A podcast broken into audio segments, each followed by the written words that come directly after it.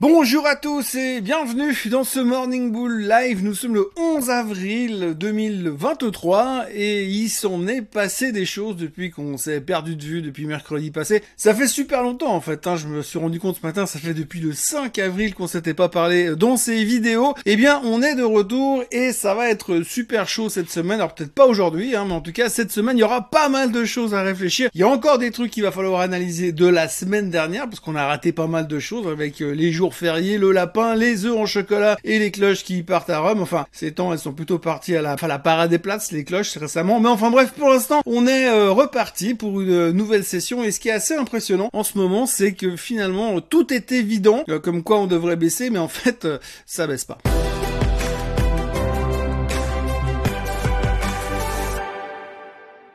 Alors avant toute chose, eh bien oui, il faut euh, établir ce constat assez impressionnant. C'est ce qui m'est arrivé ce matin, cette illumination après 4 jours de repos. Je me suis dit c'est marrant parce que quand j'allume euh, mon PC, quand je regarde les news du matin, quand je regarde les informations qui nous tombent dessus euh, minute par minute, eh bien on a beaucoup de gourous, beaucoup d'analystes, beaucoup de spécialistes, d'économistes, de stratégistes qui viennent nous dire et nous prouver par A plus B qu'on va directement dans une récession, que ça va mal se passer, que le marché va rebaisser violemment, que ça va être très très difficile qu'on a été trop vite sur le rachat de la technologie parce qu'il n'y a pas encore d'impact au niveau de la baisse des taux et on n'aura sûrement pas de baisse des taux en 2023. Enfin, plein de raisons explicatives justifiées par des graphiques, par des fondamentaux économiques qui nous disent que, eh bien, c'est la merde totale et qu'on doit se péter la figure et que c'est qu'une question de secondes, de jours, de minutes, de semaines, de mois ou d'années parce que pour l'instant, ça ne baisse pas une seconde. Non, c'est vrai, hier soir, si vous voulez, euh, les marchés américains étaient ouverts puisque à Wall Street, on n'a pas le droit d'être fermé plus de 4 jours de suite, plus de 3 de suite. Donc on a fermé vendredi, mais on a ouvert lundi alors qu'il n'y avait pas grand monde et que ça restait quand même le lundi de Pâques. Et résumé, eh bien, le marché a ouvert relativement faible et puis finalement, il arrive encore à terminer plus ou moins dans le vert. Le Nasdaq légèrement plus faible, mais globalement, les indices, les autres indices étaient légèrement dans le vert. Donc on voit cette espèce de résilience, le fait que malgré qu'il peut y avoir des mauvaises nouvelles, malgré qu'on va encore dans une direction dans laquelle les taux devraient monter encore, eh bien, le marché s'en fout complètement et est extrêmement euh, fort et toujours très très très euh, très très impressionnant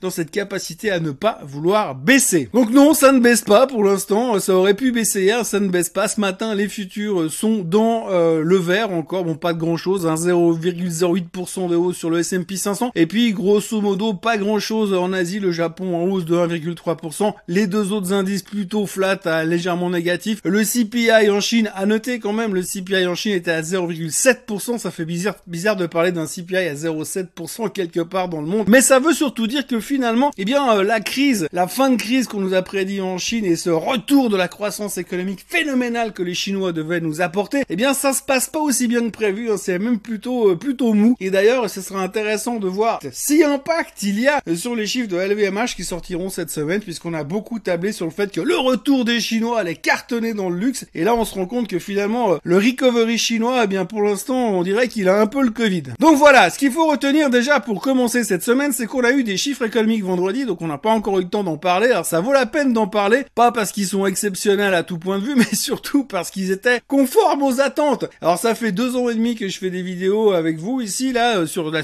la chaîne Suisse Côte en français, et je ne crois pas me souvenir une fois où les NFP, les Non-Farm Payrolls, avaient été aussi proches de la vérité. Alors je crois qu'on attendait quelque chose comme 238 000 créations d'emplois selon le consensus moyen, et on est sorti à 236 000, autant dire quasiment paf au milieu de la cible, 100% euh, carton plein les gars, on a tiré les bons chiffres au loto. Et donc, du coup, on est tombé euh, dans le mille et c'est quelque chose qui nous arrive pas souvent. Alors, ça change pas grand chose. Hein. Si on creuse un petit peu les détails, eh bien, c'est pas aussi simple que ça. Mais si on regarde les détails, eh bien, on verra que bon, alors les chiffres, les créations d'emplois sont plutôt dans les attentes. C'est toujours relativement fort, mais ça baisse un petit peu puisque c'est quand même pratiquement 100 000 de moins que le mois dernier. Mais surtout, on voit quand même, et le seul problème dans tout ça, c'est que finalement, les, les, les emplois diminuent un petit peu. Par contre, la croissance des salaires est toujours relativement forte, ce qui laisse supposer que finalement les gens qui bossent sont payés un petit peu plus qu'ils ne l'étaient il y a un mois. Résultat, c'est pas forcément un bon point pour l'inflation parce que la Fed aimerait bien que l'emploi ralentisse, mais en plus de ça, ce serait pas mal aussi que finalement les gens consomment moins et que ça pourrait à ce moment-là permettre à la Fed de ne pas monter les taux, ce qui serait déjà pas mal. Mais là, comme ça, par rapport aux chiffres qui sont sortis vendredi dernier, eh bien, les experts se disent oui, non, mais ils vont quand même devoir monter les taux début mai. Alors pour l'instant, on était à 51% avant les chiffres de personnes qui pensaient qu'on allait monter les taux de 0,25% 0,25%, et là on est passé à 71% des gens qui pensent que la Fed va monter les taux de 0,25%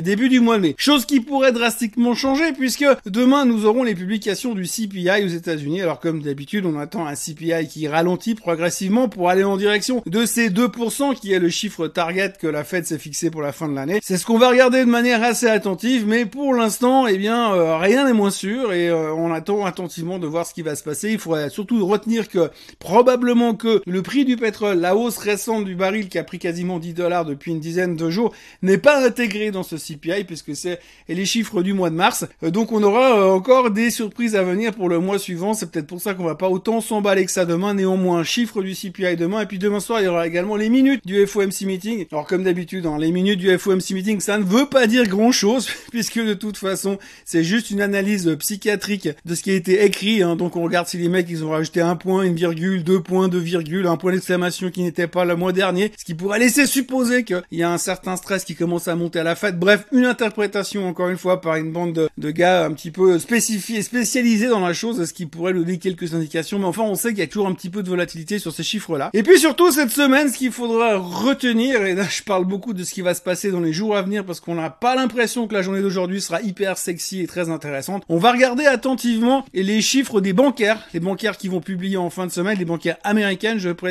hein, JP Morgan, Bank of America, Wells Fargo, Citi, enfin tous les gros, tous ceux qui n'ont pas été trop impactés par le bank run qu'on a vécu euh, il y a quelques semaines. Alors on verra, on verra si vraiment à l'intérieur des bilans rien n'a été impacté. Alors ça ne va pas se voir très clairement au niveau des bilans. Et puis il faut surtout se rappeler que l'interprétation euh, des bilans des banques c'est toujours assez ésotérique, hein, puisqu'on sait que dans le secteur c'est toujours les analyses qui sont le plus loin de la vérité quand on analyse les bilans euh, des banques. c'est clair qu'on dit comme d'habitude dans les coordonnées sont les plus mal chaussées. Et c'est vrai qu'on se rend compte souvent que les gens qui analysent les banques sont des banquiers, mais ils arrivent jamais eux à mettre la fléchette en plein milieu de la cible. Donc on va regarder attentivement non seulement les résultats des banques, mais surtout ce qui va être dit autour de ces résultats, les commentaires des managers après la publication des chiffres en fin de semaine. Donc comme vous le voyez aujourd'hui, euh, notre cœur balance entre y aura-t-il une récession ou alors faut-il s'inquiéter de l'inflation et de l'éventuelle continuité de la hausse des taux de la part de la Fed? Ça se résume un petit peu à ça. Et puis en fin de semaine, on se concentrera donc sur les résultats. Ce qu'il faut retenir déjà aujourd'hui, là tout de suite, la première chose qu'on ne parle très peu dans les médias aujourd'hui, c'est que le Bitcoin est passé au-dessus des 30 000 dollars. Alors lui, on l'a pas vu arriver. Hein. Il a profité du lundi de Pâques pour nous passer, nous filer entre les pattes. Là, il est monté à 30 000 dollars directement. La résistance est donc cassée. La porte est ouverte à toutes les fenêtres et on va certainement entendre parler des nouveaux targets qui vont être calculés attentivement par les spécialistes du Bitcoin. Alors attendez-vous à du 42 000, attendez-vous à du 65 000 et puis attendez-vous au classique 100 000 à la fin de l'année, euh, celui qu'on utilise à peu près tous les 6 mois. À côté du Bitcoin, euh, on retiendra euh, quelques petites news à, noter dans un coin de vos têtes. La première chose, c'est que Tesla est encore une fois en train de baisser les prix de ses voitures. On a annoncé 5000 dollars de baisse sur les prix de la Tesla X, entre autres, un peu moins sur les autres modèles, mais ils continuent à baisser encore une fois les prix. C'est pas la première fois depuis le début de l'année qu'ils le font. C'était positif au niveau des ventes, mais ça commence un peu à stresser les analystes au niveau des bilans. On verra comment réagira Tesla cet après-midi. Et puis il y a aussi Pioneer euh, Natural Resources, le symbole c'est PXD, euh, qui est euh, soi-disant sous